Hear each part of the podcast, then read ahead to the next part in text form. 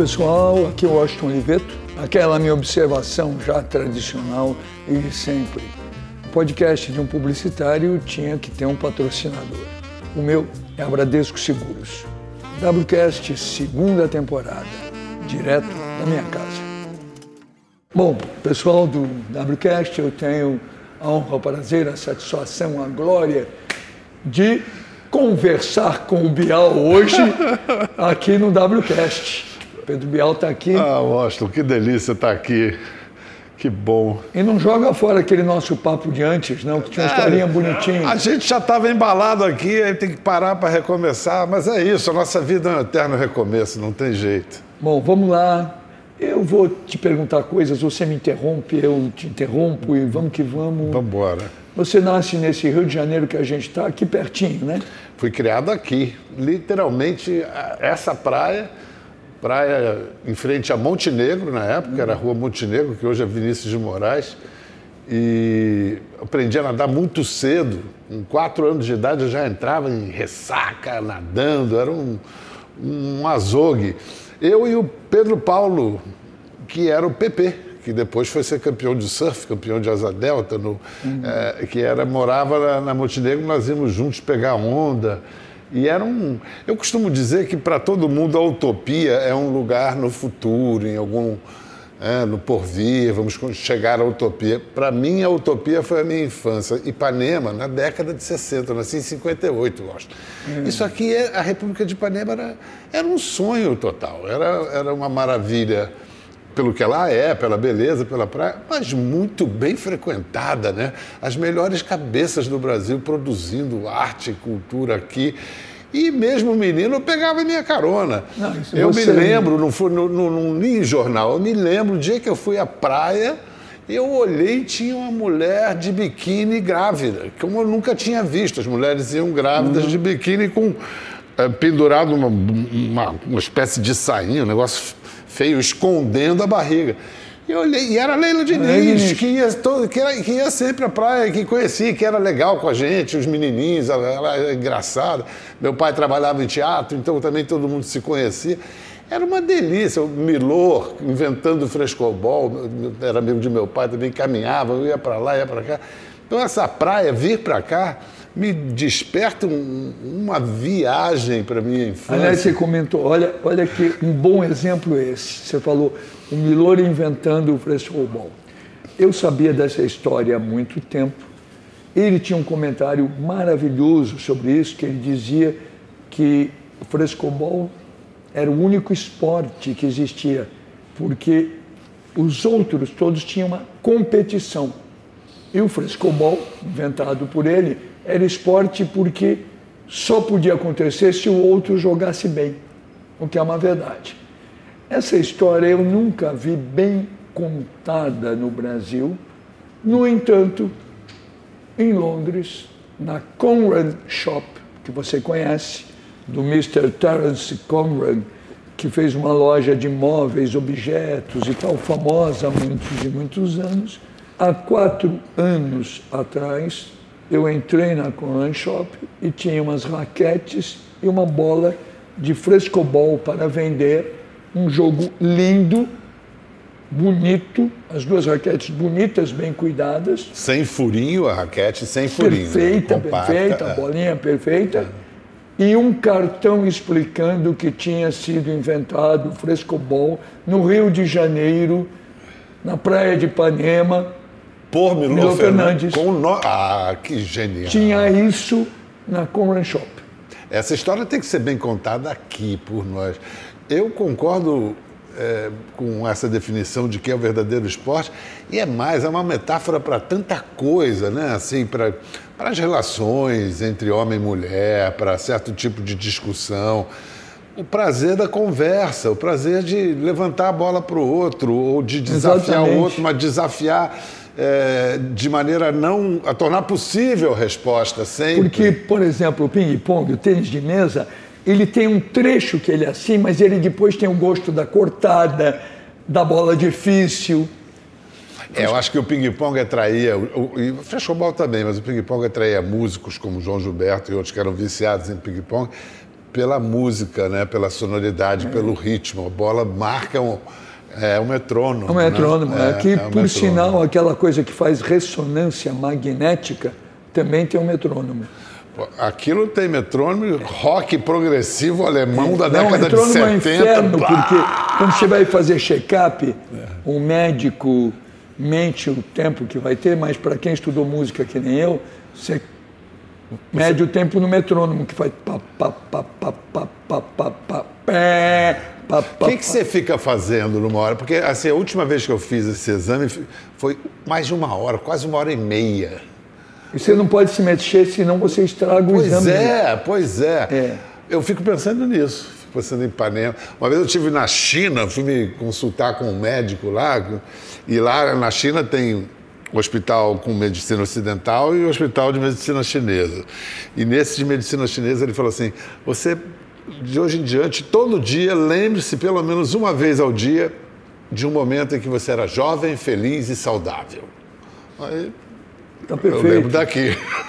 Bom, a gente não pode se queixar dos, dos check-ups, mas vamos lá. Mas não, eu, eu não estou achando ruim é, ser velho, digamos, eu já estou numa categoria assim, saudável, apesar das pontes e tal, também. E feliz, eu acho que eu sou tão ou mais feliz. Quando é que você é mais feliz? Quando você ignora e é feliz? Quando é quando você é criança? Ou você consegue ser feliz apesar de saber de tudo, ou de saber muito mais do que você sabia? O que, que será? Porque o, o próprio, a própria Bíblia diz que essa, essa, o saber é uma maldição, que quanto mais você sabe, mais você sofre por saber. Mas. É, eu não quero, gosto dessa eu, coisa alegria do saber. exagerada. A alegria do saber. É, eu não gosto, inclusive, muito dessa coisa que a nossa civilização brasileira tem muito, que essa punição assim, quem tudo quer, nada tem. Quem espera sempre alcança. Eu não gosto desses ditados assim, não me encantam. São grandes mentiras, né? Quem, quem espera sempre cansa. Sempre cansa. É, e, e quem, quem, quem tudo... tudo... quer não custa tentar. Não custa tentar. Hum. Quem, quem, tudo quer, tudo não terá, mas alguma coisa vai alcançar. É, aquela história que. Agora, quem não quer nada, né? Acho que é a história do Jorge Amado, né? Que não dá para você dormir com todas as mulheres do mundo, mas não custa tentar. E é isso que o teu amigo Jorge bem falou também. Não fique esperando o que Jesus prometeu. Ele também está esperando que você tome vergonha na cara. É isso. Ana, vamos lá, Pedro. Vamos. É... Quando que você decidiu que você ia ser jornalista? Porque você virou jornalista, uhum. cineasta, ator. Eu, eu, eu, eu, eu queria fazer cinema. E aí, quando tinha o quê? 18, 19 anos, eu peguei a grana que era o seguro de vida do meu pai. Meu pai morreu, eu tinha 14 anos. Devia ser o equivalente hoje a 100 mil reais. Aí peguei esses 100 mil reais, eu, fazia. Aí não estou te respondendo diretamente a, a, pergunta, mas já vou chegar lá. Aí eu falei, vou fazer um, um curta-metragem, 35 milímetros. Aí gastei dinheiro para fazer esse curta-metragem, não sei onde Nossa, anda. uma câmera 35mm pesava cinco vezes mais que Nossa, tudo isso aqui. Tudo isso aqui era um caminhão. E aí eu, eu morava no, num prédio aqui na Prudente de Moraes, da rua para cá, e que está sendo demolido agora. Eu fui lá, peguei umas memorabilhas lá dessa, desse lugar. E aí fiz esse filme. Eu queria ser trabalhar em cinema, mas estava difícil fazer assistência de câmera, assistência de direção de uns amigos, mas aí pintou uma, um anúncio classificado para curso de formação em telejornalismo na TV Globo. E aí tinham 600 candidatos, eu entrei lá como candidato Passei, eram 20 vagas e a gente ficava três meses estudando tudo em televisão, tudo que moviola, tudo. Estamos falando de 1979 para 80. E assim eu cheguei em, em, em, bom lugar e tal, e fui. Não tinha vaga ainda no Rio, eu fui ser repórter na TV Aratu da Bahia. TV Aratu, Canal 4, Salvador, meu amor, Bahia. Fiquei pouco tempo na Bahia, adorando, e aí veio uma, uma vaga para vir para o Rio de Janeiro e vim ser editor e depois repórter. Mas o jornalismo que você perguntou, era isso, moleque que tinha essa vida. Você chegou a estudar na PUC, né? Eu estudei na PUC, a PUC Rio, que é um dos campos mais extraordinários do mundo. Contar uma história. Lindo. Quando eu comecei a trabalhar, minha vida mudou em um ano e meio. Eu saí do filho de classe média que não fazia nada para ganhar um leão em Veneza. Ganhei um salário e tal. E aí, os meus empregadores eram muito bons, me incentivavam para tudo e praticamente poucos publicitários faziam palestras. E me ensinaram a fazer palestras. Eu ganhei noção de timing, a história da abertura, a história do final. A palestra Isso bem meio, menino. Você bem, tinha... 19, 20 anos. E aí começavam a me convidar para palestras. E o lugar, eu tinha 20 anos, que eu queria fazer palestra, era na PUC, porque as meninas muito bonitas. E muitas das que estavam assistindo a palestra tinham um ano mais que eu. Você está falando do PUC Rio, né? PUC Rio. Pilotis, era uma, uma maravilha. A famosa Ponte das Virgens, é. que era uma piada lá. Perto do solar da, de Grandjean de Montigny. Aí, não, aí, aí tinha isso. Eu, eu vivia, eu, eu conseguia uma grana para viver jogando basquete. Jogava basquete e, e, era, é, e, e, era profissional. Então, não precisava mais Quem pedir. era o teu ídolo, hein? Do basquete? É. Larry Bird e Karim Não, e dos brasileiros, Vlamir? Ah, dos brasileiros, Vlamir. Vlamir, né? Vlamir. Eu vi muito, depois tive o privilégio de dar um estágio para o neto dele.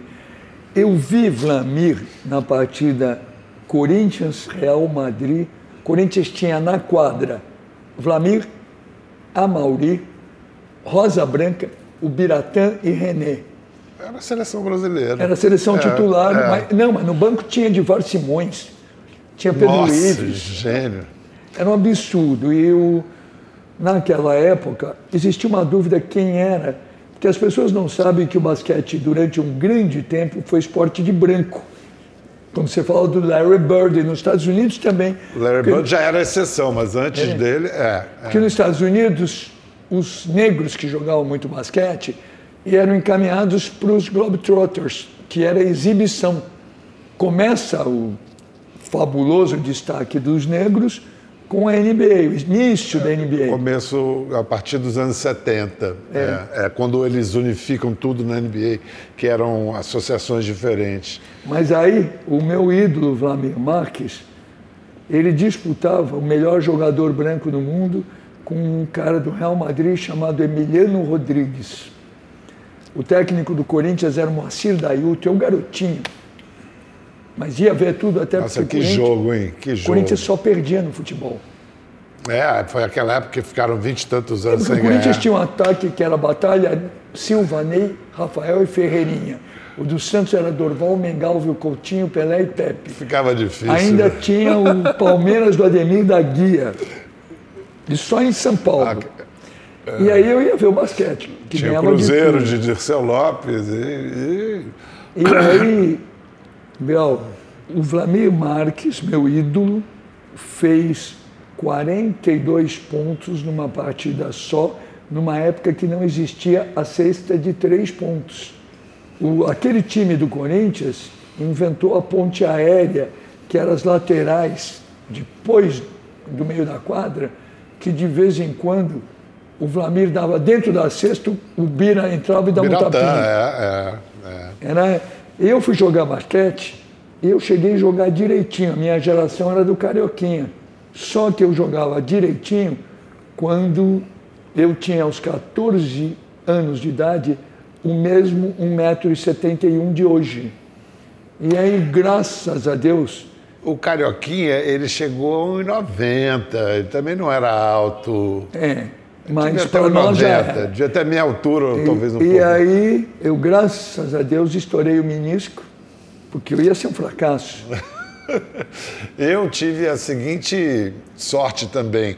Eu era jogador, às vezes o melhor jogador ou capitão da seleção carioca e jogava contra a seleção paulista, onde o capitão era um certo Oscar Schmidt.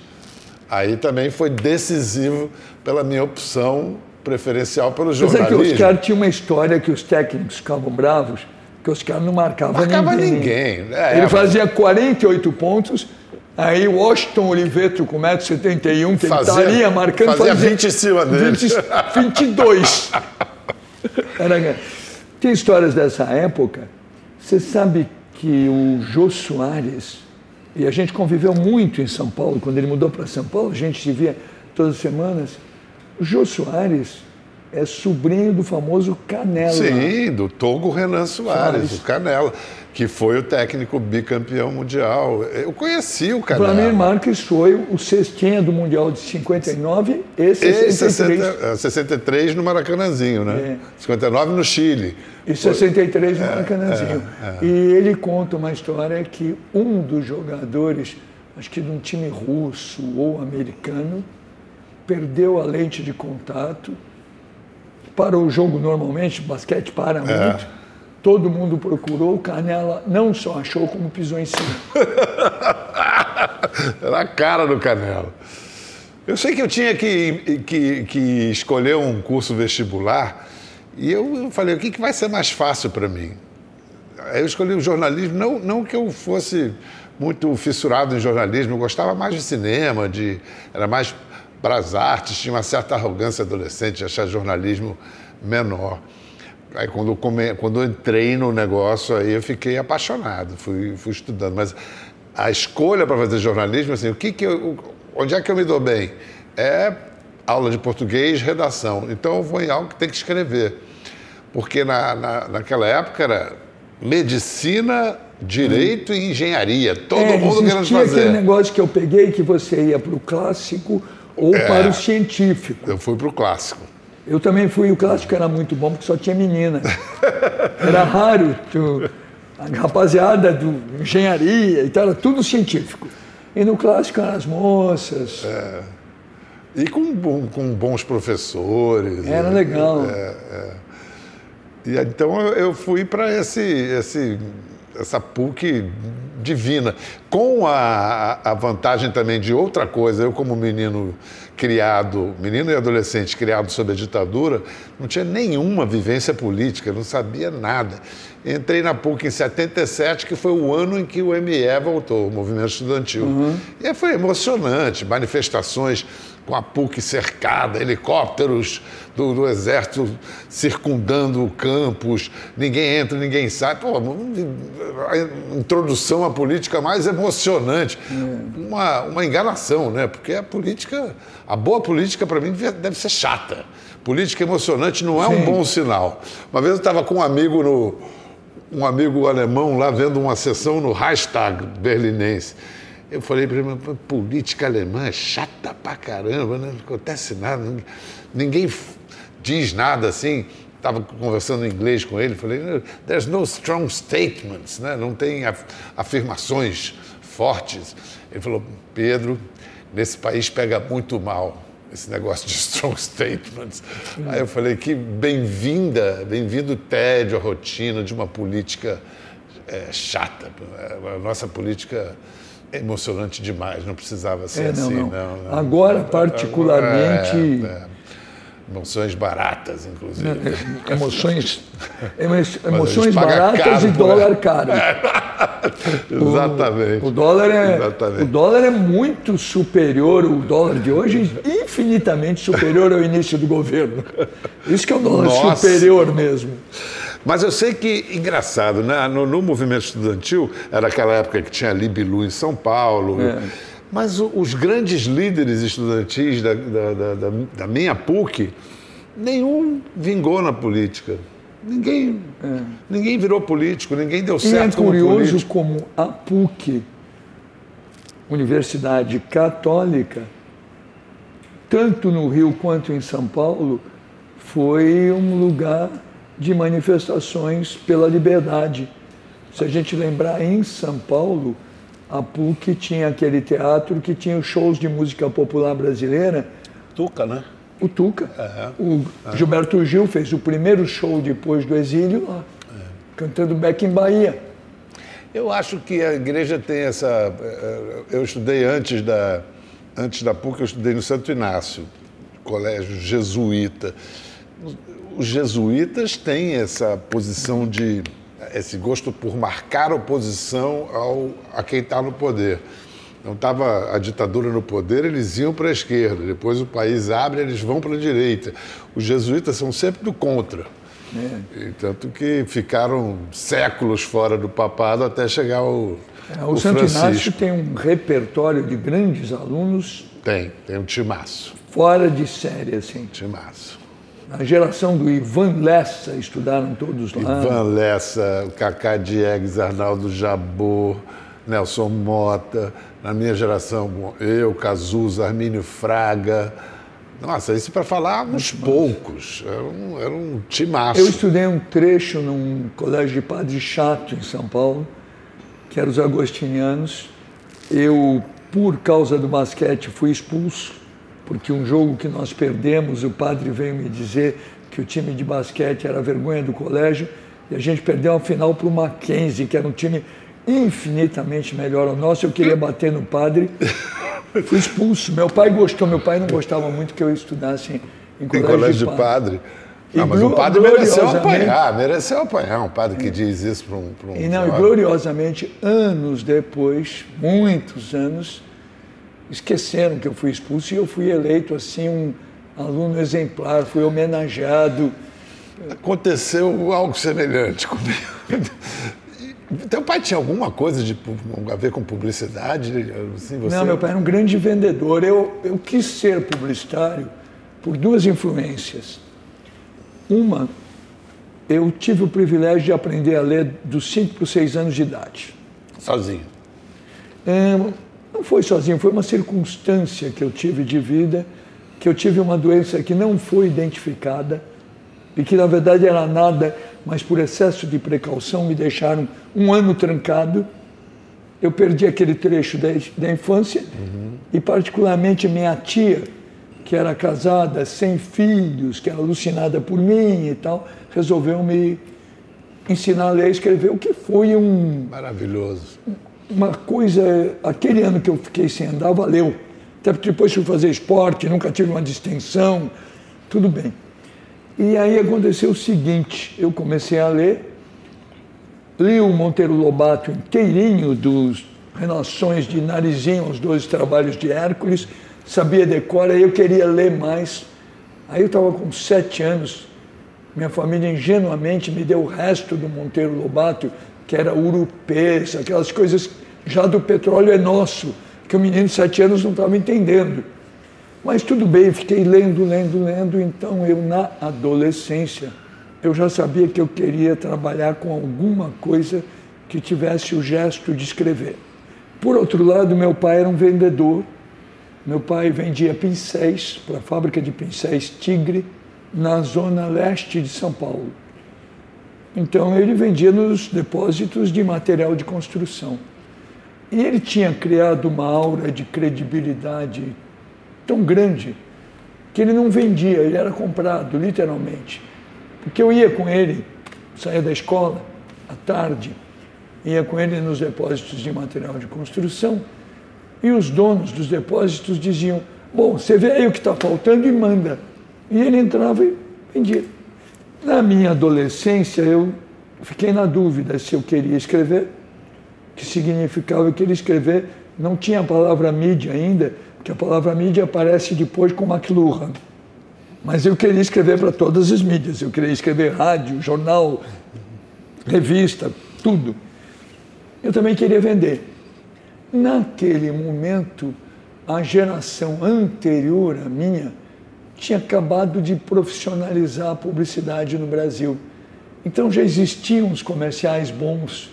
Naquele momento o Boni era publicitário. E existiam outros caras muito bons. Aí eu dei a sorte de, na adolescência, descobrir o que eu queria, que era escrever e vender, vender e escrever. Onde é que é isso?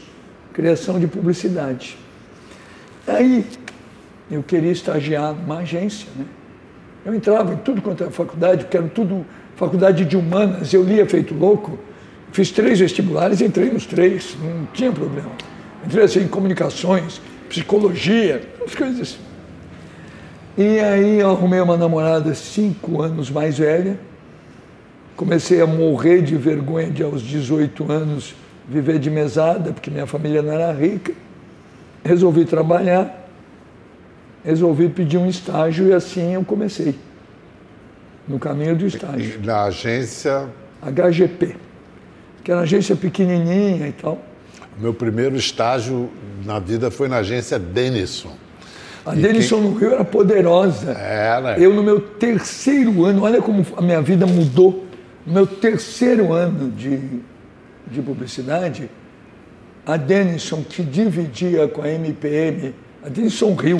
Macedão foi meu sogro. Eu namorei muito tempo a Ana Amélia, filha do Macedão. Ana Amélia, Teca e Luca. E o Beto, que era uhum. o homem. Aí foi muito curioso. O Macedo que criava uns cavalos espetaculares, né? Ele tinha um contraparentesco com o Jango, né? É. Era sobrinho. Não, a MPM era, era um fenômeno porque eles eram parentes do Jango e amigos dos militares. Isso, isso, isso. Eles eram umas figuras. Brasil, eu, eu, é isso. E aí existia aqui no Rio outra agência poderosa, que era o Oriovaldo Vargas, que era uma figura adorável, que tinha sido repórter de campo. E ele contava uma história maravilhosa porque ele era gago. Repórter de campo. Não, porque Nelson Gonçalves também era gago. Também era gago na hora de cantar. Cantava. É, é. E aí o Oriovaldo contava que o gago tem um truque para parar, que foi o, o truque que ele usou. Que ele era gago e ele fumava, né? Todo mundo e, fumava. Né? E aí ele entrou num bar, queria sempre, e falou assim, então me dá um continental. E o cara falou, você falou. Você falou? Ele falou, então eu falei. E aí ele desenvolveu um então mental, uma paradinha que era o motor de arranque dele. Genial. E diz que todo gago desenvolve isso, que o Nelson Gonçalves tinha isso antes de cantar. Mas aí o Oriovaldo era o presidente da Denison Rio. Ah, ele era o presidente da Denison. Eu conheci ele nessa época, depois eu virei o colega dele. O Sérgio Ferreira era o vice-presidente. E eu tinha virado o menino prodígio da DPZ. Um ano de DPZ tinha aí já ganho leão de ouro em Cannes. Já, né? E eles queriam, porque queriam que eu virasse carioca. Eu vinha muito para o Rio, adorava Rio, uh, para dirigir a criação da Denison Rio, diretor nacional de criação. Isso. Isso foi, eu te digo direitinho, foi 74. E aí o pessoal da DPZ não me deixou vir, e para me agradar, inclusive, eu comecei a vir para ficar uma semana por mês no Rio, dirigindo também a DPZ Rio, que estava recém-montada. E aí eu me divertia, garotão, solteiro, diretor de criação no Rio de Janeiro. Nossa. Eu tenho um episódio muito bom que na invasão corintiana ao Maracanã, eu fui um fenômeno de invadido e invasor porque eu era a semana que eu estava morando aqui.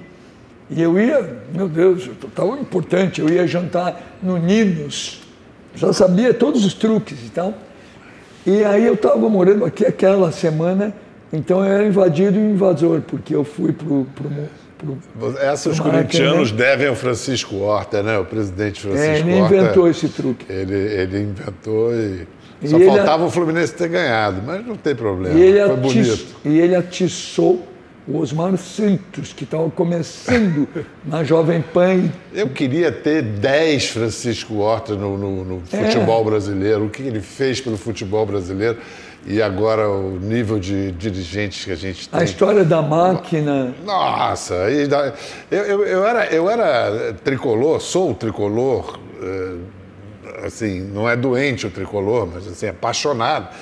E para mim, quando o, o Horta promoveu o troca-troca e assim trouxe para o Fluminense jogadores que estavam no Flamengo há anos e jogadores uhum. do Flamengo. Aquilo para mim era, era pior do que a pior das heresias.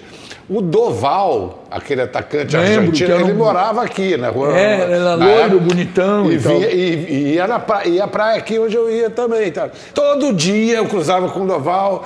E, e aí, Doval, filha da puta! É, todo dia, todo dia isso. Aí, um dia ele vai pro Fluminense. Aí quando ele vai pro Fluminense, ele já vem, olha pra mim assim, ah, olha, Doval, filho da puta! Agora sabe por que foi pro Fluminense? Deixou de ser filho da puta. Sabe que eu enchi o saco? Agora eu me lembrei isso olhando pra cá. Eu enchi o saco e não é verdade do Nelsinho, que aliás esteve aqui no WCast, porque o Nelsinho é fluminense, bastante fluminense. E eu brincava, falava, perto da torcida do Flamengo, vocês cabem num carmanguia. E não é verdade, a torcida Fluminense é enorme. É grande. E o Fluminense tem. Eu escrevi um texto bonito, espero que saia logo, a pandemia cortou isso. As duas equipes precursoras do futebol no Brasil são Paulistano em São Paulo, aonde jogava Arthur Frederich, e o Fluminense, e, e o Fluminense do, do João Costa. Inclusive, Isso Existem controvérsias quem lançou o futebol no Brasil. Muita gente diz que foi o Costa. Eu sou dessa versão. Mas não, não, não, interessa. Interessa que a seleção brasileira foi criada no Fluminense. Foi criada a famosa Fluminense. excursão, que é uma excursão que tem Arthur Frederich, tem um Neco, que era capitão do meu Corinthians, tem muitos jogadores do Fluminense, e essa equipe vai para a França e quando eles chegam, tem uma matéria dizendo: ah, chegaram os brasileiros aí, mas são muito mirrados para jogar futebol. E eles ganham sete das oito partidas de goleada. Eles lançam o futebol brasileiro para o mundo. Isso na década de 20 ainda? É, por aí. É, bem Eu bem escrevi. Está saindo um livro lindo dos 120 anos do paulistano contando isso. E eu tive a honra de escrever um dos dois prefácios, o outro é do Pelé. O que tem lógica, né? Claro, claro. O Fluminense salvou a minha família. Meu pai era, era viciado em corrida de cavalo. Uhum. Era um cara que chegou com 23 anos, emigrado lá para São Paulo. Outro dia, eu, no Museu do Imigrante em São Paulo, onde era a hospedaria, chegavam de Santos, subiam a, a estrada de ferro, e me chamaram lá e me fizeram a gentileza lá de dar a, ficha de, da noite que ele chegou ao Brasil. Ele se virava, fazia teatro e se virava. Foi fundador do TBC, fazia as coisas, mas o vício nos cavalos, ele acabava com o dinheiro todo, ele perdia é, tudo nos cavalos, é tudo embora.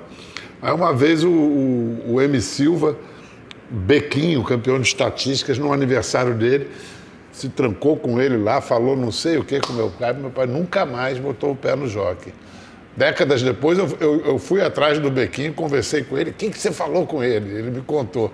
Falei nada, só falei que eu trabalhava lá, acordava às três da manhã para aprontar cavalo às quatro da manhã, conhecia todos os cavalos, todo mundo, e eu não ganhava o que ele achava que ia ganhar. Mas o raciocínio perfeito. Aí, quando meu pai parou de apostar nos cavalos, esses vícios, né? O cara, o lugarzinho do cérebro de apostar em cavalo, de beber, de droga, a dependência é no mesmo lugarzinho do cérebro. Ele arrumou um outro vício, o Fluminense. Fosse onde fosse jogar o Fluminense, tudo que a gente ia junto. E aí isso virou. A, a, aí eu ganhei minha primeira bicicleta, e começou a sobrar dinheiro, né? Porque ele parou Sim. um pouquinho, porque parou de perder todos os cavalos. Eu sou... E o Fluminense virou esse, essa associação com, com a vitória, com tudo, no fim tudo vai dar certo, a gente ganha eu no fim. Eu só fui trabalhar na minha vida porque o meu bisavô perdeu metade de São Paulo em jogo e mulher. A história desse meu bisavô é uma coisa... Cavalos lentos e mulheres rápidas. Esse meu bisavô é uma figura, ele nasceu pobre onde você não deve nascer pobre, que é em Portofino, na Itália, um dos lugares mais granfinos do planeta, né? Então, eu brinco, né, que você, você nasce pobre em Portofino, você não é que você nasceu pobre, você vira referência. Cara pede uma informação na rua, o sujeito diz assim, olha, tá vendo o pobre? Passando a, o pobre Passa vira à aquele- esquerda. Porque não tem pobre lá, né? Maravilhoso. Aí o meu bisavô, Paulo Oliveto, veio para o Brasil, mocinho, mocinho. Ele era um Oliveto com dois T's, porque os Olivetos com um T só eram ricos pra cacete. Tinha viaduto perto de Gênova, ponte, eh, dinheiro, tudo.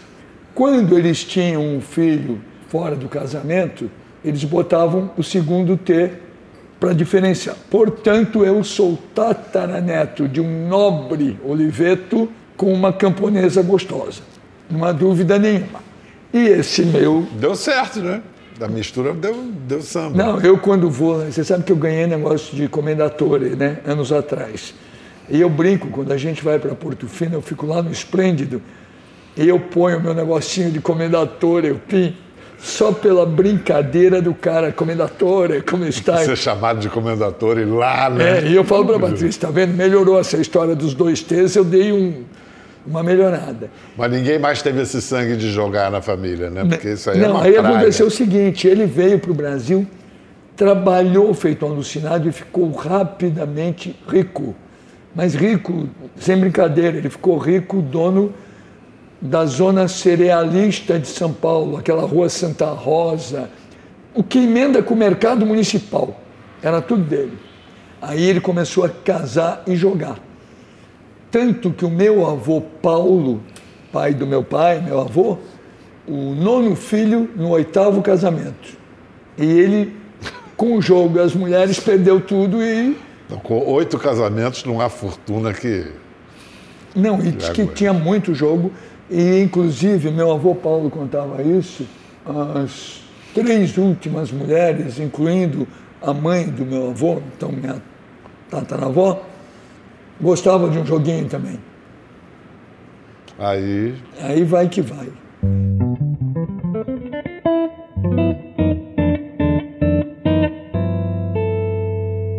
Léo, me conta uma coisa. Você vai ser correspondente em Londres. Você está no início ainda, né? Foi graças a Walter Clark, acredita? Eu estava na Globo há seis anos e há quatro anos eu. Que eu, eu entrei, fiquei dois anos e, e meio que fui uma revelação. Com, com 23 anos, ah, eu fui para a equipe do Globo Repórter, que era uma equipe, era o Globo Repórter com Roberto Feite tinha voltado de Londres para fazer a reformulação. Que o primeiro Globo Repórter era do Paulo Gil Soares, era, uma, era uma turma de documentaristas. Dessa turma só ficou o Eduardo Coutinho nessa Tinha um época. Mimito que filmava ou não? O Mimito. Mimito, acho que tinha um cameraman, mas isso na época do Paulo Gil. É, que era um, anterior. era um sobrinho do Mário Covas, eu lembro disso. Possível. Não, era um timaço, assim, Walter Lima Júnior, é, Washington Novaes, era... É, era vamos lembrar que era uma televisão feita em 35 milímetros com redução para 16. Era- era Os um- comerciais eram assim. A gente não cogitava um comercial de alimento com tape. Vai ficar gelado. Não, no, no- o vídeo eh, dava uma. Uma, Uma dignidade, a- passava né? uma pobreza, né? Era em filme, a, a boa publicidade É, era em do filme. 35. O, o, o, o Globo Repórter era em 16 milímetros, mas com grandes fotógrafos de filme, fazia isso muito bem. A transição de 16 milímetros para vídeo, eh, aí eu já estava como repórter, foi no Umatic, que também É. era uma qualidade que hoje você olha não sobrou nada, né? Bom, aí eu estava eu tava há quatro anos como o menino prodígio do Globo Repórter e achei que, pô, quatro anos, há quatro anos fazendo a mesma coisa, né? menino que faz quatro anos, um tempão. E aí o Walter Clark me chamou para almoçar e ele estava começando uma nova televisão. O Walter já naquela época dele, ele tinha produzido cinema, fez o Eu Te Amo. e é ele ia fazendo coisas, né? Mas ele já apostando em. Agora eu vou fazer uma televisão, vou fazer a TV Corcovado, Canal 9, que tinha sido TV Continental, né? Canal 9, TV Corcovado, e eu quero que você seja apresentador de um programa diário de auditório. Eu, repórter com 26 anos, 27. Aí tomamos um porre no almoço, memorável. Eu saí de lá dizendo, eu vou, eu vou, estou há muito tempo, eu vou, eu vou nessa. Aí falei com, com Armando Nogueira. Armando, mestre, né? Pedro, você sabe, o, o, Walter é muito genial, mas é um homem e um mito, sabe? Mas o mito engoliu o homem. Ele me contou toda uma parábola para explicar onde é que eu estava me metendo. Falei, é, Armando, mas eu, eu, tô, eu sou assim, eu quero mudar, quero experimentar uma coisa legal. E, não, tudo bem, ele não falou nada. Aí passaram-se alguns dias, Henrique Coutinho, um velho comunista que era o editor internacional, falou assim, ô Bial, você fala inglês? Eu falei, falo. É, que tal ser correspondente em Londres? Well! então, a TV Corcovado entrou no ar, ficou três meses no ar, foi um desastre. Hum. Eu fui o único beneficiado pela TV Corcovado, porque não aconteceu nada, era uma TV local mas porque eu disse que ia sair da Globo para ir para a TV Corcovado, veio, eu furei a fila, que tinha um monte de repórter para ir antes de mim. Eh, me botaram lá, furaram a fila e eu fui por isso. Porque eu, não, eu só fazia Globo Repórter, eu não fazia Jornal Nacional. Uhum. Eu cheguei em Londres, a minha linguagem, o pessoal do Jornal Nacional, não, não dá para botar no ar, o Pedro tem que resolver isso, aquilo. Apanhei. Você falava inglês bem mesmo? Falava, olha, eu estava já bastante é, enferrujado, porque eu morei nos Estados Unidos como estudante ah, morou... aos 16 anos. Aí eu falava, com, com 16 anos. Você, você sabe quem morou com o pai trabalhando lá e que fala um inglês incrível? É o Lulu. Lulu. Lulu Santos. Ah, o Lulu fala. Sim, sim, Lulu. É absurdo. Não, porque você falou, eu pensei no Silva Pinto. Não, não. Sim. Não, o Silva Pinto é outra fala, história. fala... O Fernando Silva Pinto? É, Paquinha. Não, Paquinha. Não, Paquinha, ninguém pode chamar ele de não Paquinha. Não pode chamar de Paquinha. É, é. Você sabe que o Luciano Silva Pinto é uma história maravilhosa. Que ele era um menino prodígio do Jornal da sim, Tarde. Sim. Onde ele era o Paquinha, que era o apelido dele, ele tinha ganho o prêmio ESSO com 18 anos, uma coisa assim. Uhum. E ele queria dar uma paquerada numa colega. E você não paquera a colega se você é o Paquinha. Ele disse que uma manhã. Biel conhece essa história, mas para quem está vendo é muito divertido. Uma manhã, com a redação praticamente vazia, mas Jornal da Tarde tinha um time assim que era um perigo, porque tinha assim, para começar, os dois maiores repórteres policiais do Brasil. O Pena Branca, Otávio Ribeiro e Percival de Souza. Ou seja, dois repórteres policiais desses não são praticamente Madre Teresa de Calcutá, né? E aí você tinha os caras engraçados, Telmo Martino, Cláudio Bojunga, todos muito experientes, e no meio daqueles caras, o Luiz Fernando Silva Pinto, menino, é. menino apelidado de Paquinha, ganhador de um prêmio ESSO, querendo namorar uma das poucas colegas de redação e a única bonita. Aí diz que ele, de manhã, não está a moça lá, ele chama todo mundo e fala assim: Amigos, eu quero dizer uma coisa. Meu nome é Luiz Fernando Silva Pinto. Acabo de ganhar meu prêmio ESSO. E a partir de hoje não vou admitir que ninguém mais me chame de Paquinha. Entenderam? E eles todos entendemos, entendemos. Compreenderam? Está proibido me chamar de Paquinha. Compreenderam? Compreendemos. Aí passa, o dia vai rolando, meio da tarde, a redação já lotada, incluindo a tal moça que ele queria fazer um charme, toca um telefone quem atende é um daqueles repórteres usado, malandro e tal, pega, olha e fala assim, esse Paquinha é para você. Maravilhoso.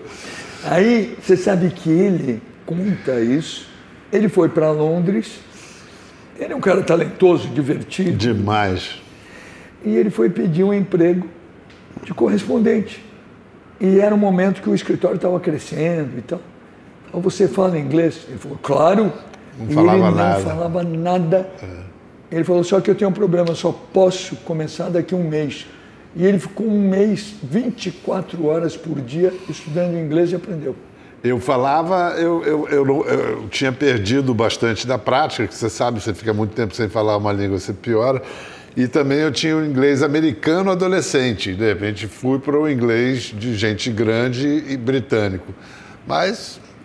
Não, eu não pioro tanto porque eu sou poliglota analfabeto. Eu falo perfeitamente mal muitas línguas. Todas têm erro. Porque eu aprendi fazendo. Então eu falo inglês, tem erro.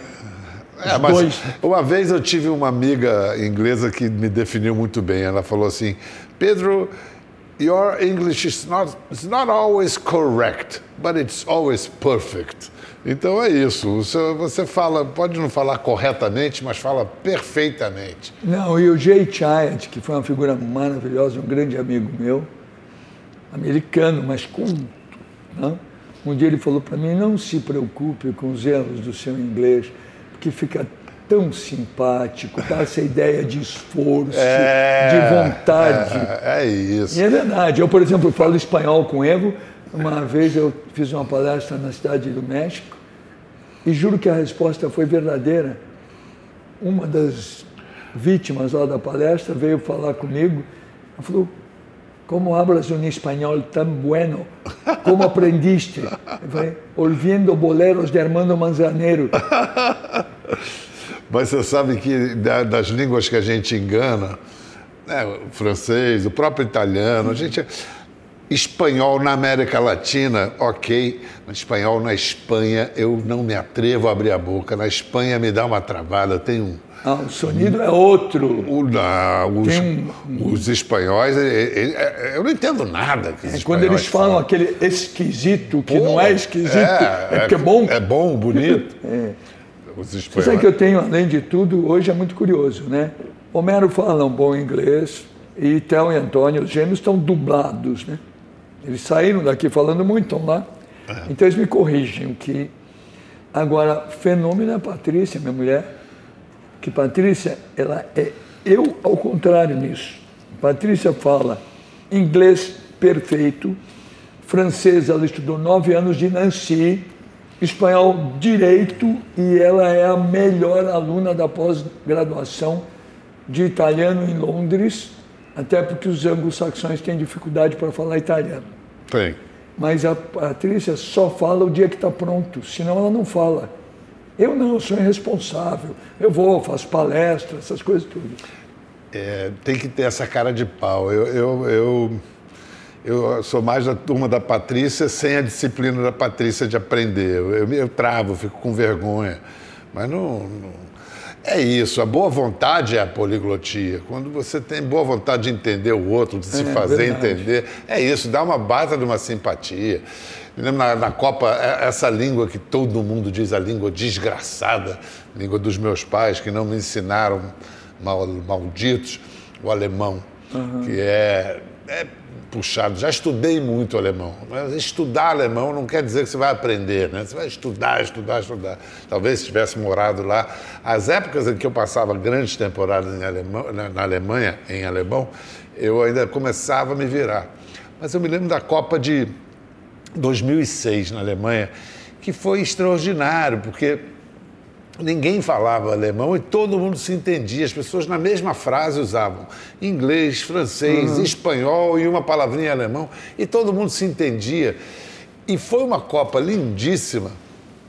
Injusticíssimamente a Itália ganhou da França com a cabeçada que o Zidane Aquela deu. história do Zidane é um pecado. Uma, uma né? idiotice.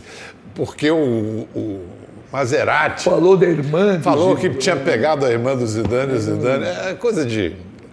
E aí, mas eu lamento é a semifinal que a Itália ganhou da Alemanha, porque ali foi, e eu, e eu tinha vivido a, a noite da unificação alemã, em 91, a reunificação, aquela meia-noite, portão de Brandenburgo, um milhão de pessoas na rua.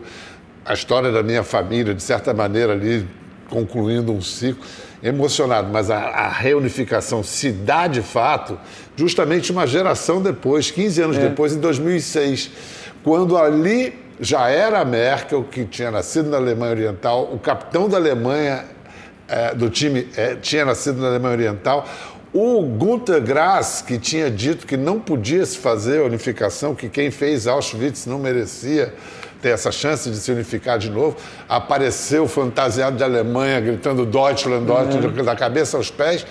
Ali se deu a unificação. Então foi muito bonito. E na final, a final da cabeçada do Zidane, no fim do primeiro tempo, aquele jogo mordido, difícil, Itália e França, as duas torcidas, Itália e França, começam a cantar no fim do jogo, 44 do primeiro tempo, Deutschland, Deutschland, homenageando a É, Alemanha. bonito, Falei, bonito. pô, é- isso sim é político Você sabe bonito. que eu. É curioso, né? Porque, por exemplo, eu agora estou assistindo futebol, mesmo. Você sempre assistiu. Não, eu sempre torci, quem torce distorce. Eu vi o jogo do Você Corinthians. consegue assistir o Corinthians sem torcer? Não, não consigo. Ah, bom. Então você está falando de outras coisas. Não, eu antigamente eu não assistia futebol. Eu passei a assistir futebol agora que eu não tenho time de futebol na Inglaterra. E com aquele campeonato Aquele maravilhoso. campeonato eu vejo jogos. Jogo do Corinthians eu mentia, que nem jogo da seleção. Antigamente eu mentia. Porque estou te contando Fica isso pelo absolutamente possuído, alucinado. Vou, vou dar um exemplo. Aquele time da França de 98 era muito bom. A gente aqui não queria ver. Deu um nó na gente na final. Deu Eu- um... e passam-se os anos, eu fiz a mesma pergunta e sei que eles responderam o que se eu soubesse jogar e tivesse jogado, responderia. Eu perguntei um dia num lugar para o Roberto Carlos, outro dia, em outro lugar para o Ronaldo, qual o melhor jogador que você jogou contra e junto? Zidane. O Zidane, os dois responderam. Zidane era um- É, uma coisa de jogador de futebol, né? gênio. E o time da França era um time espetacular. e Eu, como descendente de italiano, fiquei muito chateado com aquele lance da cabeçada, porque a França merecia ganhar. É. Uma Copa em que o, o melhor jogador foi um zagueiro, né? É. O. Bom, tá aliás, isso reflete muito, É, Canavarro. isso reflete muito o futebol brasileiro, que era o melhor futebol do mundo do meio de campo para frente, e hoje tem grandes zagueiros e os goleiros mais espetaculares. É uma mudança Mais do que significativo. Nossa, não há dúvida. Aliás, você falou um negócio, né, desse time da Alemanha, como ficou e tal. Ele morreu agora, o Gerd Miller, em Grande artilheiro. grande jogador. e tal. É, e um jogador é, de, de estilo meio latino, malandro, Eu naquele- oportunista. Eu naquele Mundial do 7 a 1 Você estava no Mineirão? Tá. Não, eu como acompanho muito futebol, desde a época da democracia corintiana, eu me metia e tal, eu não tinha dúvida do que ia acontecer. Não tinha mesmo. Não é Você pretensão. sabia que tinha uma mentira, né? É que Sabia aquela, aquela seleção era uma você- mentira. Era né? uma mentira. Se, se você olha o primeiro gol que aquela seleção toma, que é um gol contra, pelo lado esquerdo do Marcelo, no 7x1 tem quatro gols da Alemanha que nem aquele. É que a- É. no primeiro jogo a, a seleção pseudo virou o jogo, ganhou e tal. Meio roubado. É, meio foi Teve um meio pênalti apito. que foi meio, Meio roubado. Né? E eu tinha decidido com a Patrícia e as crianças, a gente estava no nosso início do planejamento Londres. Eu tinha uns diazinhos de férias, eu falei, a gente vai na arena do Corinthians, que eu, para irritar o Rogério Fazano, que é palmeirense, eu chamava de Fazano Itaquera. A gente vê o primeiro jogo para ver a arena e vamos para Londres. E assim fizeram. E eu vi o 7 a 1 em Londres. E dois dias depois tem uma entrevista do Gerd Miller e perguntam para ele, ele falou, olha, eu sou alemão, antigo artilheiro da seleção alemã. É claro que eu fiquei muito feliz com a nossa vitória, mas não foi um jogo normal, você ganhar de 7 a 1. Mas eu tenho que dizer uma coisa, essa equipe do Brasil perdeu e perdeu feio, assim, porque essa equipe ela tem um sério problema. Ela chora demais. Ele falou isso, ele falou, em futebol, Mas é verdade. a gente só chora quando ganha definitivamente ou quando perde definitivamente. Agora, se você chora na hora que toca Do o hino? se você chora na hora que vai ter o pênalti, na hora que tem a falta, na hora que o jogador caiu no chão, você vai perdendo energia que não tem jeito. Não, parecia que a gente estava disputando competição de quem canta o hino melhor. Era um negócio pavoroso.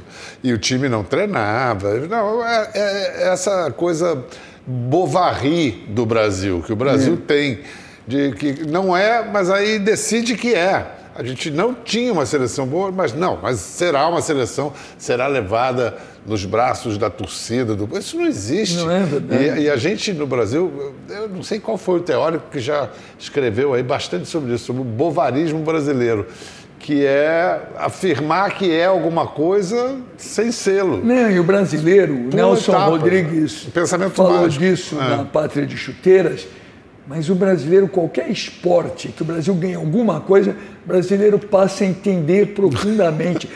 a, a Daiane dos Santos não era a pátria de chuteira, era a pátria de Colan. Não, e agora na Olimpíada foi um espetáculo disso. Todo mundo sabia de tudo sobre ginástica rítmica, skate, surf. Eu lembro na época, e, eu, um jovenzinho que tinha um mequinho. Brasileiro passou a entender de xadrez. xadrez. brasileiro, todo mundo era o capa branca já. É uma loucura, né? Voltando ao teu trabalho, você vai para o Fantástico, o Fantástico vivendo um momento espetacular, né? É, era, era, eu, eu voltei para apresentar o Fantástico em 96. Era um momento em que o Evandro Carlos de Andrade tinha assumido a Globo, depois de ter salvado o jornal O Globo, né? uhum. ele realmente salvou, e ele tomou aquela decisão de vamos tirar apresentadores, que são só apresentadores, e vamos botar jornalistas apresentando. Então, numa mesma mexida, ele botou num primeiro momento a Fátima Bernardes no Jornal Hoje, William Bonner e Lilian Vitfib no Jornal Nacional e no Fantástico eu era o jornalista apresentando e Helena Ranaldi, a atriz que fazia parceria comigo. Eu não queria vir. Eu estava em Londres, tinha oito anos, e eu achei que eu ia ficar lá para sempre, acho. Eu tinha me formado como um, um bom, ótimo correspondente internacional. Ah. Tinha estudado para caramba, tinha pegado o jeito de fazer aquilo. Mas. Quando explode a bomba perto do teu ouvido? Isso em Sarajevo, em 1994. Você realmente perdeu um pouco do ouvido? Perdi bastante desse aqui. Mas agora já compensou, perdi o, o equivalente do outro lado. Você sabe que, você sabe tá que tem igual. uma pilhazinha que recupera, né? O Erlanger, pois. É, pois é. Eu estou esperando chegar a hora de fazer o. o... É uma pilhazinha, acho que eu toca sou, a cada dois anos. É, é, mas, por exemplo, esse negócio de máscara, para mim, é um desastre. Para mim também. Para mim é um desastre. As pessoas falam comigo, eu eu, não consigo, eu realmente não sabia o quanto eu dependo do labial. E aí eu estava indo ver uma ópera, Sansão e Dalila, que é talvez a ópera que eu mais gosto. E aí me ligou o, Evandro Carlos de Andrade falando, eu quero que você venha para o Brasil para apresentar o Fantástico, eu não aceito não como resposta. E aí as colunas do templo lá de Sansão caíram antes de começar a obra. É, vocês talvez não tivessem essa informação, apesar que você que é um brilhante generalista, sabe muita coisa de tudo, ou pelo menos um pouco de, de tudo. tudo. que, é, essa é, que é o meu caso. Eu entendo é. perfeitamente 15 minutos de qualquer assunto. Depois complica um pouco. É, mas... mas... aí já mudou o assunto. É. Mas o fantástico daquele período e o período anterior mudou histórias de empresas e de agências de publicidade. Eu, Algumas é... empresas que tinham patrocínio do Fantástico, aqui no Rio de Janeiro, por exemplo, a Piraqui, que era uma ótima empresa de prestígio, líder de mercado, cresceu 10, 12 vezes quando patrocinou o Fantástico. Ela foi pioneira. Não, eu não sabia dessas coisas. O que eu sabia, por analogia, era um clipe no Fantástico, quantas centenas de milhares de discos vendia um clipe. Para você ter um... um... livro, uma matéria de livro no Fantástico também, na mesma Você ter uma ideia, nos clientes que não tinham tanto dinheiro, eu inventei uma coisa. O cliente não era grande. Eu recomendava que ele pegasse 80% do dinheiro dele e se desse, pusesse o primeiro comercial num domingo no Fantástico, na segunda-feira no Jornal Nacional e na terça na novela das oito. Acabava o dinheiro e o resto botava todos nas outras emissoras E o pessoal via nas outras emissoras e na pesquisa dizia que tinha visto no Fantástico. Você tem uma ideia do peso que tinha isso. Quando eu comecei a fazer os comerciais de Haider, que eu fazia as releituras da música popular brasileira, pegava o Tim Maia para cantar como uma onda no mar, uhum. uh, o Lulu para cantar Descobridor dos Sete Mares. Eu fiz 20, que vendia Haider feito louco e ganhou 19 discos de ouro. Pra você ter uma ideia que vendia o Haider e o disco ainda.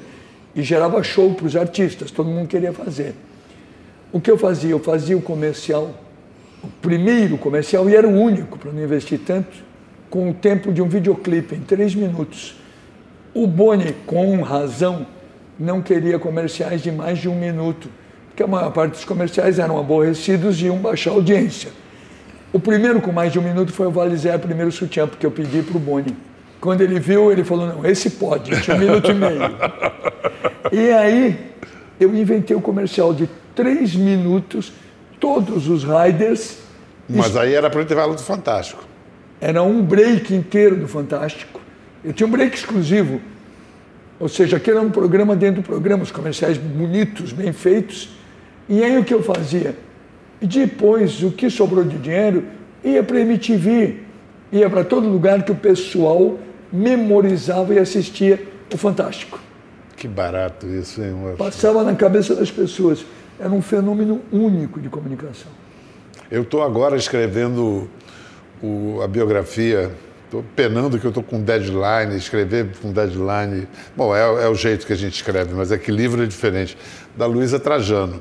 Escrevendo a biografia é uma Luísa. figura interessantíssima. Cara, que história interessante e como eles foram cirúrgicos dela, na coisa do, do, As duas filhas foram minhas estagiárias na W tanto a Ana, que depois virou uma profissional de culinária, de culinária muito boa, quanto a Luciana. A Lu. Que é a caçula, é. É, a Lu é, agora está é. montando um negócio dela com um amigo meu. Ela chegou, eu acho, a montar a primeira, ou participar, a primeira agência da Magalu, a agência da casa. Ela fez uma agência durante um tempo, ela participava lá, junto com um amigo meu, São Paulino, fanático, o Rui Branquinho, que por ele ser São Paulino, eu falei em inúmeros programas de rádio que ele, apelido, apelido dele devia ser Rui Rosinha. Quando branquinho, preconceituoso, bobo, a minha piada, mas, é, mas fazia parte, é, né? É. Mas ah, eu preciso te perguntar uma coisa: entre as inúmeras coisas que você fez, você fez um filme sobre o Maltner. Eu sempre gostei do Maltner. Pra você ter uma ideia, quando eu era menino, o Maltner já era famoso o Maltner ia na televisão falar do filosofia do caos e cantar o vampiro. Imagina o que era o vampiro quando era menino no programa da Hebe Camargo, a revolução demais. que era. E ele lindo, né? Ele era a figura. Sempre foi lindo, jovem. E aí passaram-se anos. Eu fiz um comercial com a canção Sobe Cobra do Maltner. Belíssima canção. Que ele gravou com Robertinho de Recife fazendo a guitarra. É. Sobe cobra, a cobra tem que subir. É, eu tinha feito. um ritmo maravilhoso. Eu tinha feito o rock do Jeg, foi para Triton, que era do Isaac Bueck, o irmão do Tufi da Fórum. Eu tinha feito o rock do Jeg, que era do Genival Lacerda, e ressuscitou o Genival porque ele já tinha feito sucesso com o rock do Jeg 20 anos antes. E eu samplei umas coisas lá de eletrônico, e aí a outra foi o Sobe Cobra, do Maltner. Lá... Como é que você resolveu fazer o Maltner? A gente. Eu tenho o Heitor Dalancourt, que é meu parceiro, trabalha comigo hoje, hoje está comigo nesse projeto da Luísa. E ele tinha sido músico do Maltner na década de 90. Uhum. E aí era lá por, em torno de 2009, ele falou para mim, o Maltner vai fazer 60 anos. Vamos o fazer Maltner um... tocava violino, além Violino, é, uma rabeca ali. Não, violino mesmo. Vamos. E, e aí eu estava num momento meio insatisfeito dentro da, da Globo, porque eu tinha cumprido o processo louco de mergulhar no entretenimento mais popular dos populares da televisão, vindo do jornalismo, que tem uma certa aura de nobreza, Eu ia etc. falar e disso tal. depois, foi espetacular o que você fez. Foi o que, que veio, eu, eu fui lá, peguei aquele touro lá do jeito que dava. Aí, eu, a partir de 2008, já antes, eu falei assim, eu tenho que fazer essa transição, sem deixar de ser jornalista, juntar agora essa coisa do Big Brother e virar alguma outra coisa. E esse processo estava, 2008 não andou, 2009 não andou andava, mas não acontecia dentro da Globo. Andava, mas não acontecia. Estava satisfeito que eu estava fazendo o Big Brother e eu queria mais. Aí quando o Heitor veio com essa ideia do filme, eu falei, ah, vamos fazer um. Vamos lá, vamos fazer um filme. E aí, Jorge Bastos Moreno foi da maior Grande importância. figura, né? Falei, Tive a honra de dar uma entrevista para ele 15 dias antes da morte dele. Ele estava fazendo umas coisas em vídeo, É? entrevistando umas pessoas. Falei, Jorge, me ajuda a arrumar uma grana aí para a gente fazer esse. Aí ele conseguiu um contato com a Unip.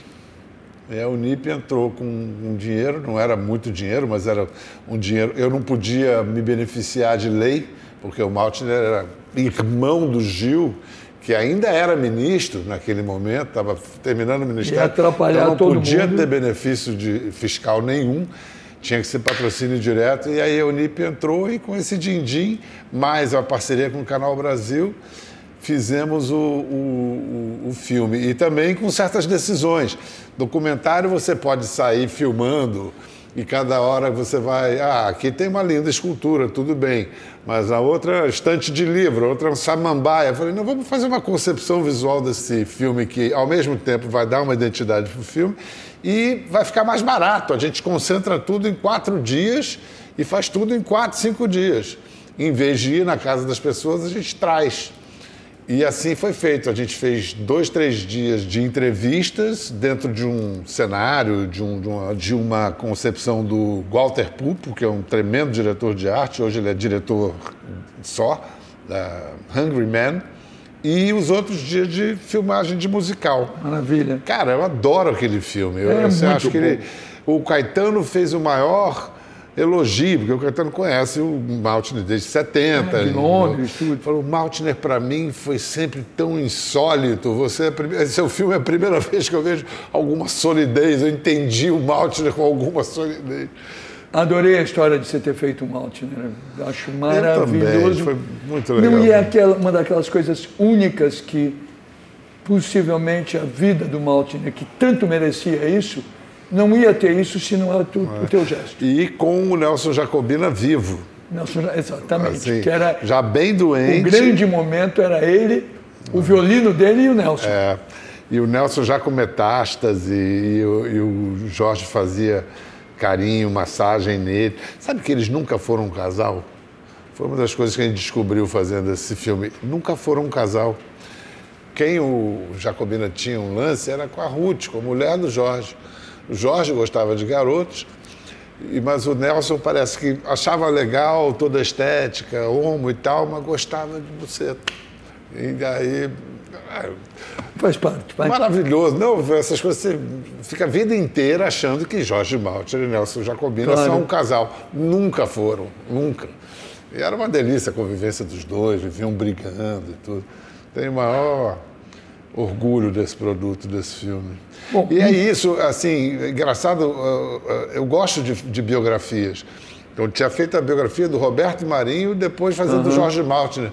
Achei muito muito bacana ter essa diferença, porque os dois tinham uma coisa em comum, que ninguém, ah, Roberto Marinho e Malte não tem nada a ver. Tem. Não. São poucos os brasileiros que têm um projeto de Brasil. Exatamente. E que expõem e expressam esse projeto. E o Roberto Marinho era isso. Tinha cara claramente. Tinha um projeto de e Brasil. o Maltner também, desde a filosofia do Desde caos. sempre, desde sempre.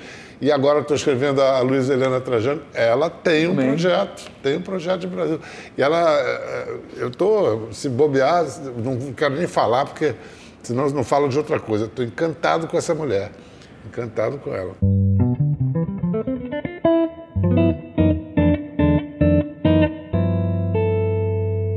Bom, aí vamos lá, eu queria comentar isso.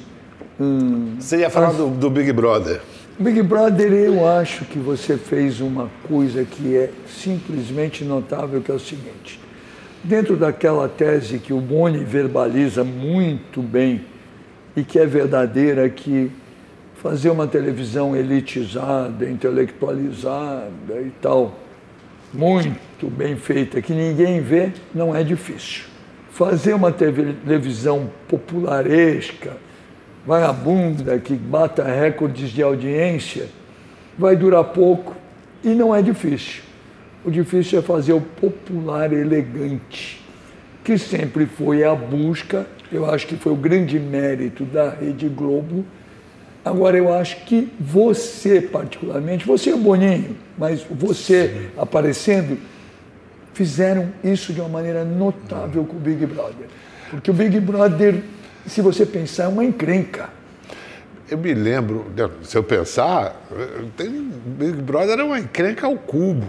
É um problema. Quando chegou o reality show, esse novo gênero, essa, essa nova televisão, ninguém desconfiava que negócio era aquele. Assim, a, a gente o Silvio botou o pastiche dele de Big Brother, a Casa dos Artistas, em 2001. A Globo foi um espírito de Império Contra-Ataca, botar em 2002. A gente foi convocado, tinha quem é que vai apresentar, ninguém sabia direito. Não, tem que ser alguém que possa apresentar e possa conversar com os caras lá dentro. Ah, sei que então aí, bom, sobrou para mim, eu já tinha trabalhado com o Boninho apresentando festivais na época do Hollywood Rock, do Free Jazz uhum. Festival e tal.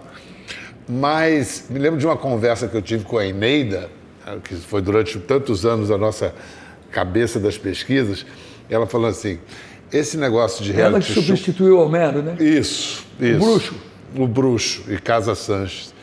E que eh, ela diz assim: o, o o que dá certo no reality show é que o espectador assiste aquilo ali sem precisar pensar, ele não é exigido em nada. Ele assiste aquilo ali como quem está olhando por um aquário. Não tem que acompanhar quem é bom, quem é mal. É isso que é a grande, a, a grande novidade, a grande pegada do reality show.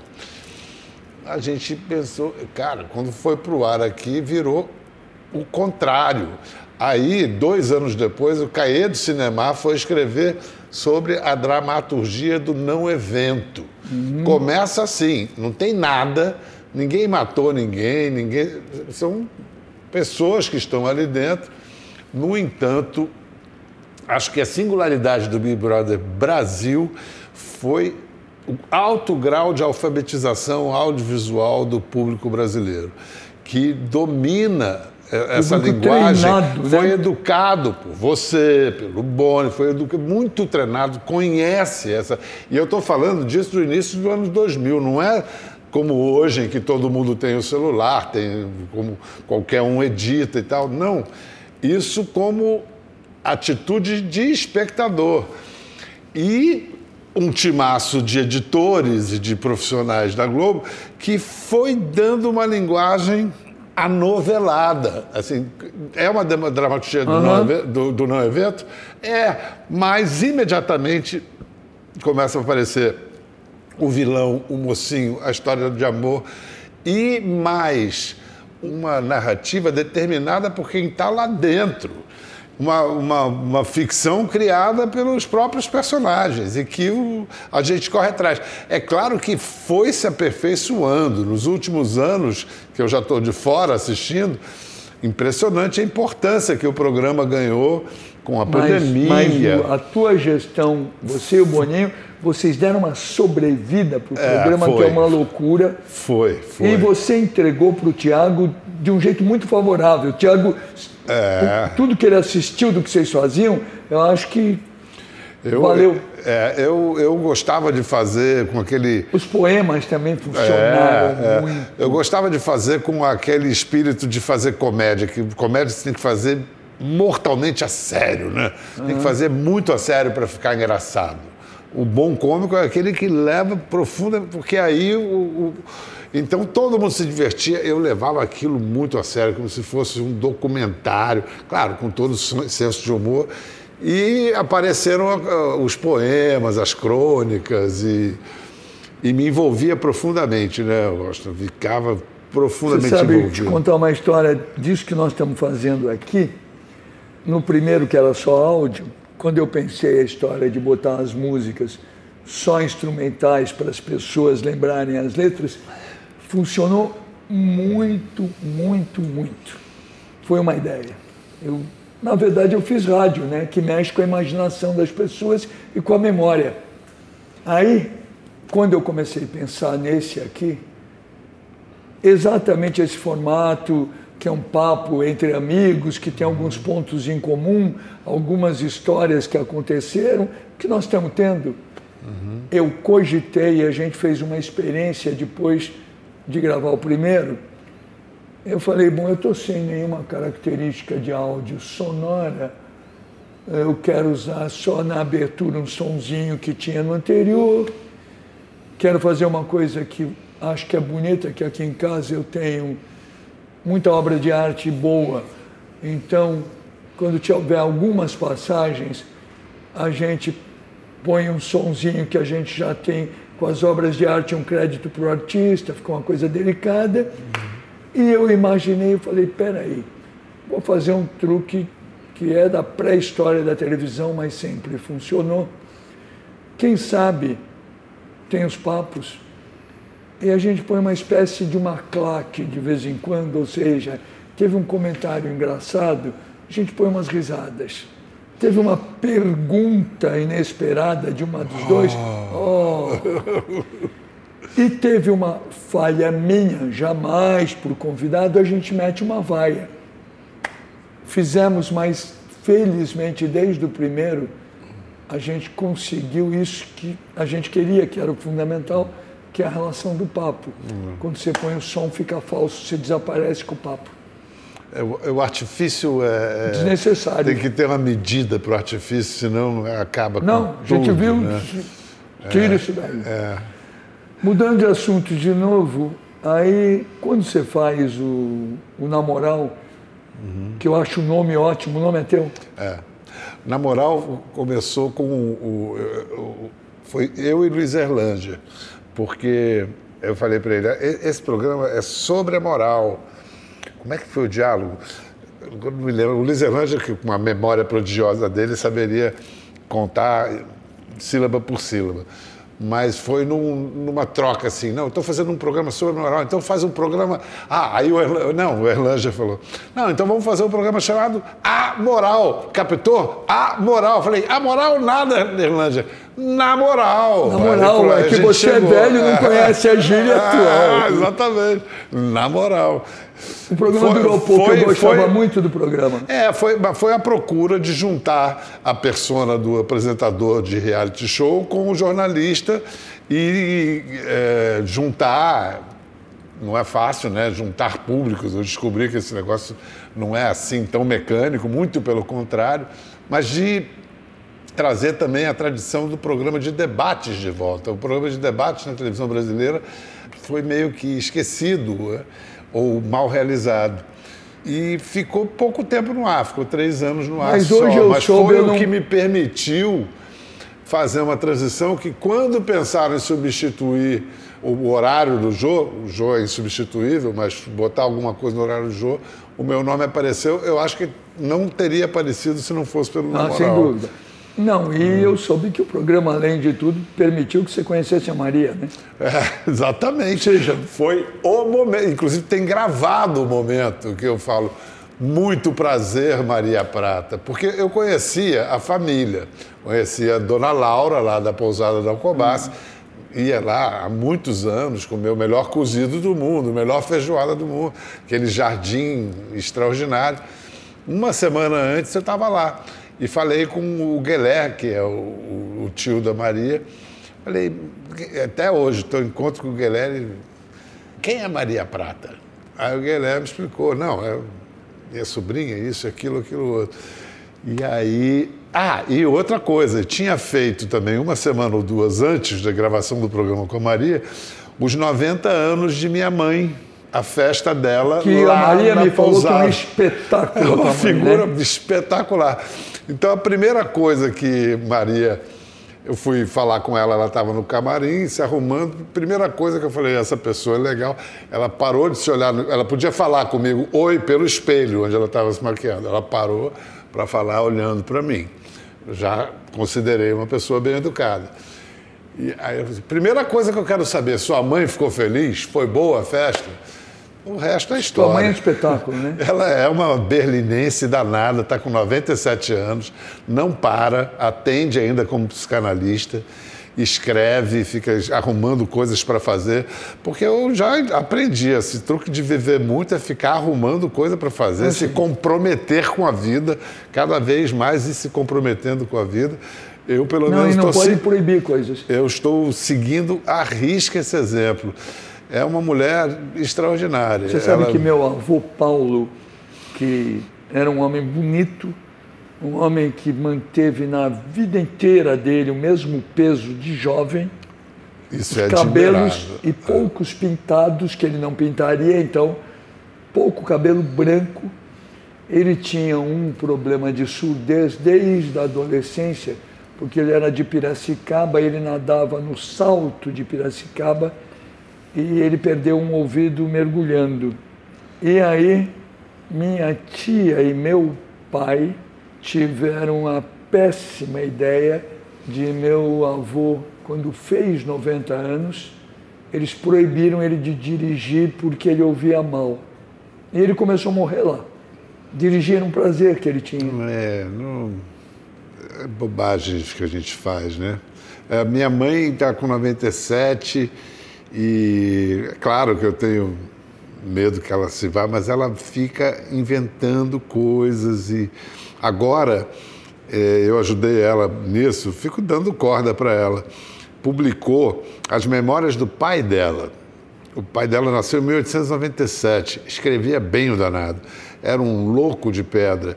E é um caso diferente de. A história típica do imigrante é aquele cara que fugiu do nazismo, chegou aqui e fez a vida aqui. Nada, ele chegou aqui e se arrebentou, se fudeu inteiro também.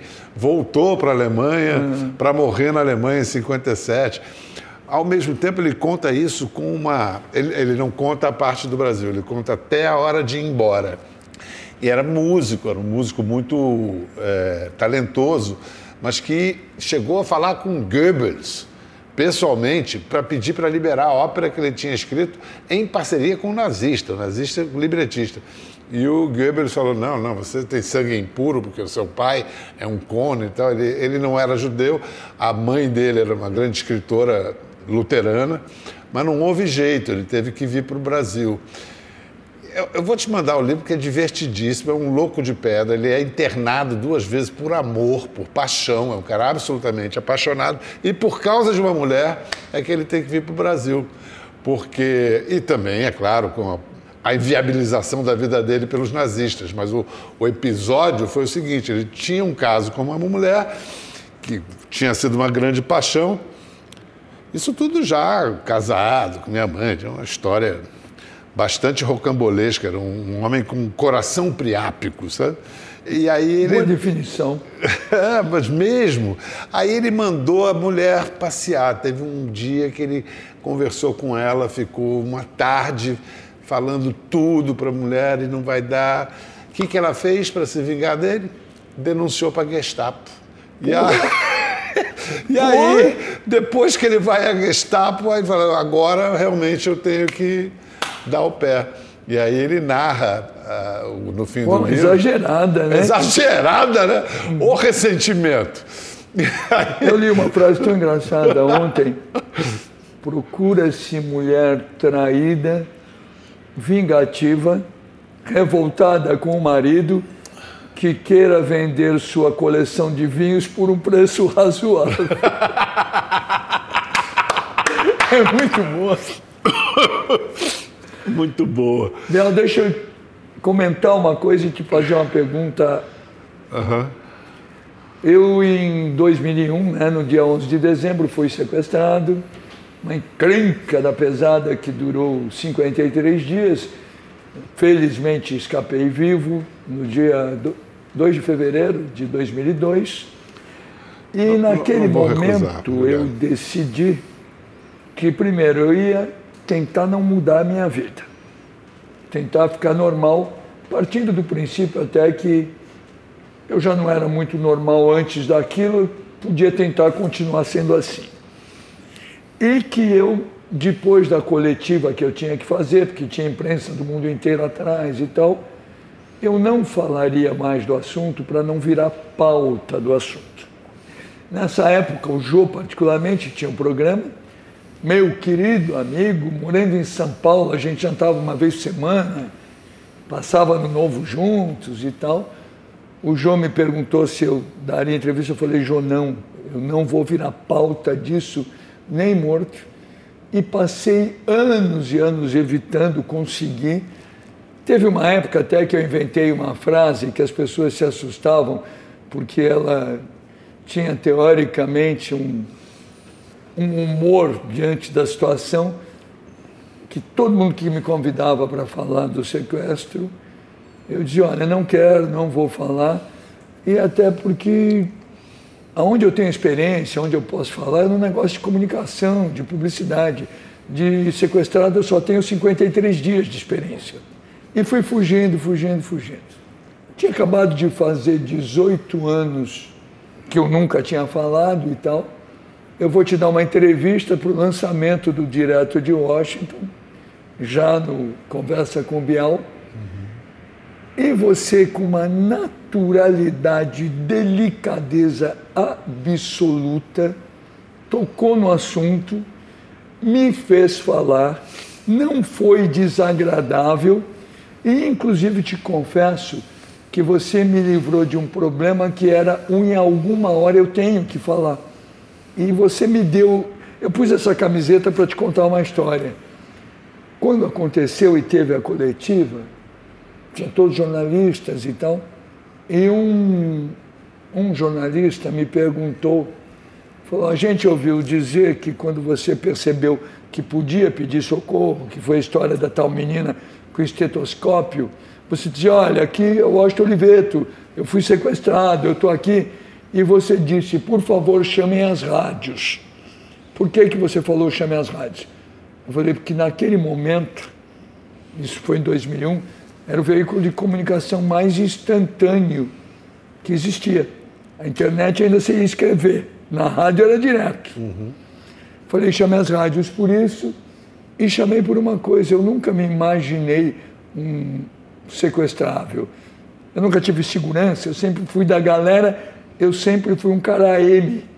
A minha formação de infância é muito do rádio. E naquela época eu ganhei esta camiseta da Associação dos Caras de Rádio, do Eu Sou AM, que eu nunca usei. Estava entre as minhas muitas camisetas que foram mudando de casa e estava aqui na época do Namoral, era um mote da gente do programa, vamos fazer programa AM. Vamos fazer um programa AM. Eu falei, eu sou AM. É. E ficou isso. Bom, te conto isso porque não foi desagradável, foi bom, foi legal. Bom. Depois eu continuei não falando. Mas aí eu comecei a ver uma habilidade que eu acho que você já possuía e você acabou treinando, ou como digo eu, no caso, eu uso mais cruel quando, no meu caso, eu assim, adestrando. Uhum. Você arruma o cara. Porque eu fiquei muito impressionado, uma circunstância totalmente diferente, uhum. com a tua entrevista com o Woody Allen, que não era uma entrevista fácil e você fez com uma habilidade incomum. Ele falou de tudo, inclusive de coisas que ele falou menos explicitamente do que ele falou para você no próprio livro. Foi. Foi. E depois falou até gostava de Machado de Assis. É. Eu queria fazer aquela entrevista como um desagravo, sabe? Eu acho que o Woody Allen é um, é um Foi muito exemplo, injustiçado, na minha é um opinião, exemplo naquele de, episódio. De, de coisas que estão indo muito erradas no, no mundo de hoje. Gente que é julgada, condenada, não pela justiça, é, pelas redes sociais. E não é que se arruma uma pena e se castiga. Acaba a vida. O sujeito acaba a vida. Não, não tem mais vida. Nós temos casos no Brasil, temos casos no mundo. Virou Isso começou lá na Universidade Americana, na Academia Americana, mas isso está em todo mundo hoje. É um stalinismo sem Estado.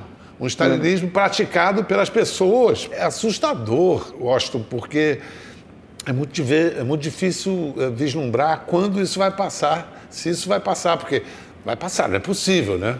Que a gente tenha voltado ao, ao tempo pré justiça, né? Pré-Nabucodonosor. É, tá tudo muito louco, né? É uma, uma, uma maluquice. Eu não aí, sei aí hoje quando... eu estava vindo para cá pensando nessas coisas, assim, é importante falar com com o Washington sobre essa loucura que virou a Economist, a matéria principal da semana passada, é? foi sobre isso. E Você aí... sabe o que me perguntam em Londres, dia e noite? Ah. Como é que o país da doçura virou o país do amargor? Hoje, é. para você que está vendo a gente, eu não sei qual é o teu dia, mas Hoje é 6 de setembro. A gente não sabe o que vai acontecer amanhã. A gente não sabe o que vai acontecer amanhã. É, eu acho que não vai acontecer nada demais. Eu também espero que nada demais. É. Acho que vamos fazer jus à nossa é, personalidade de bananão.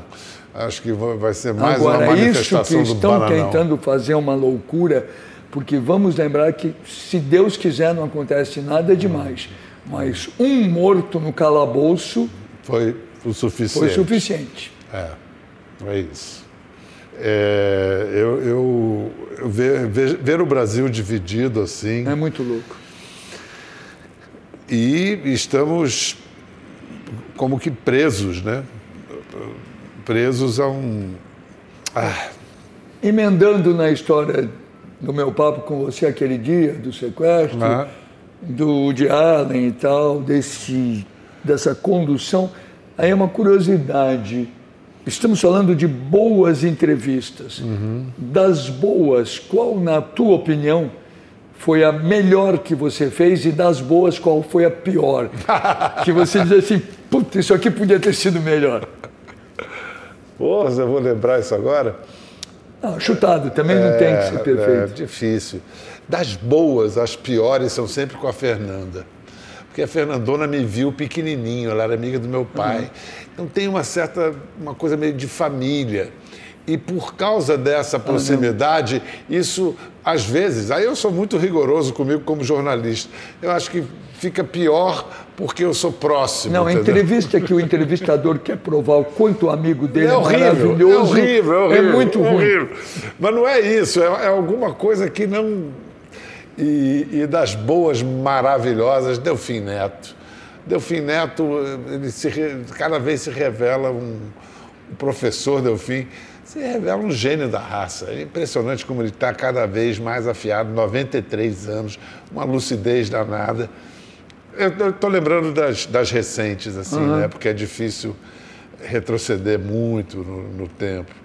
Eu queria contar uma história sobre a, a naturalidade porque a gente já falou aqui de artifício, de naturalidade.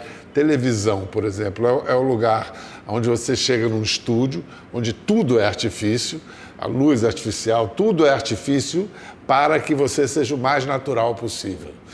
É uma contradição entre é termos loucura. total, é. né? Assim, quanto mais naturalidade, melhor, no meio de um ambiente composto de artifício totalmente artificial. É, no entanto, né, os grandes gênios da, da televisão são aqueles que fazem isso. Mas será que é naturalidade? Aí eu fui escrever a biografia do Roberto Marinho encomendada pelo João Roberto, pelo Roberto Lineu e pelo Zé Roberto. Reunião com eles, eu, eu falo com eles, olha, é, com todos eu conversava, mas o, o João era um interlocutor mais, mais jornalista dos três, né? É. Ô, João, eu vou ter que falar de tudo, João. Vou ter que falar da década de 20, vou ter que falar do time life. A gente não pode fazer um perfil chapa branca. Pedro, pode falar de tudo, contanto que seja com naturalidade. Filho da puta. É, por isso que o cara é o que é e tá onde está, né? Passam-se os anos, só para concluir a história.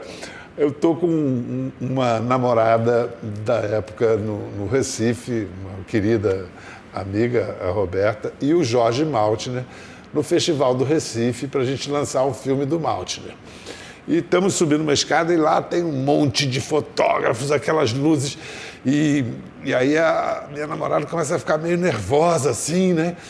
E aí eu falo, conto essa história e falo assim, portanto, basta agir com naturalidade no que o Maltner diz. Tudo é artifício, não existe naturalidade. e aí, pronto. É isso. Ele tem toda a razão. Tudo é artifício, mas a naturalidade talvez seja um, um dos artifícios mais convincentes.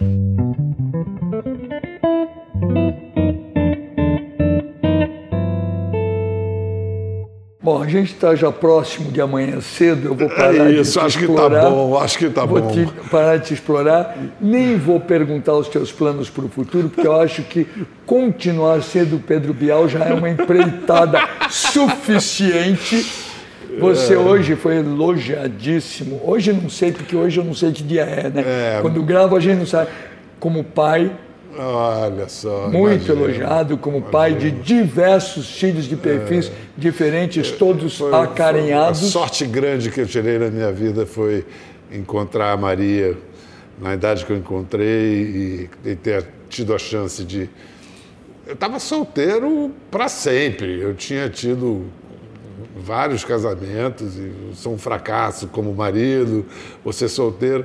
Conheci Maria, me apaixonei por Maria e rapaz, está muito bom, está muito bom a gente estar junto. Eu tenho duas meninas, eu sou um pai vô, tenho que lutar, lutar contra a minha porção vô, porque a minha vontade é ser só vovô das minhas É, filhas. liberar geral Ah, e pô, tudo coisa bem. chata ser pai, tudo mais, mas eu me disciplino para minimamente ser pai para elas. Mas são uma renovação diária, são o meu LSD diário mesmo, ver o mundo pelos olhos das minhas filhas, uma de três, outra de um. É, sim, está sendo muito, muito bom. E é isso, E assim, é, é poder outros- ver a minha filha de um ano e a minha mãe de 97 Não, e com os outros filhos teus já bem encaminhados, legal. É, né, bom, bom demais, bom demais. Agora só falta eu ir morar em Londres perto do meu amigo Washington. Eu tô te esperando, eu falei isso para você já. A minha segunda cidade, eu amo aquela cidade. Eu- A melhor, melhor Nova York do mundo, É, e é mesmo. você disse. Você sabe que outro dia, e eu adoro Nova York, né? Eu fiz um- uma comparação para um querido amigo nova-iorquino que ele ficou assustado. Eu falei, olha, eu amo Nova York, conheço Nova York de cabeça para baixo, você sabe disso, mas Londres é a melhor Nova York do mundo e vou te dar até um pequeno exemplo. Está chovendo, em Londres chove, você sabe disso. E forma aquela poça d'água pequena, mas existente, próxima da calçada onde estão as pessoas. Se fosse em Nova York, qualquer táxi ia passar naquela poça e molhar o cara da calçada. Aqui não acontece. E é verdade. É verdade, e é verdade. É incrível mesmo. Aí esse meu amigo que é nova-iorquino, que ama Nova York, mas tem um senso crítico, ele falou, é que tem um problema, né? Nova York tem muita gente correndo feito louco para ganhar dinheiro e morar em Londres. Maravilhoso. Mas você tem que ir para lá. Você tem que. Olha, eu acho que a pandemia nos ensinou essa coisa de trabalhar à distância. É. Agora a gente tem que aproveitar um pouquinho. Eu morei os oito anos em Londres, foi um dos anos mais felizes, profissionalmente, pessoalmente. Isso já faz muito tempo, foi entre 88 e 96. Está na hora, passar lá mais alguns tempos. Bom, vamos lá, eu mandei buscar empadinha do caranguejo. pra gente. Oba, É oba! uma grande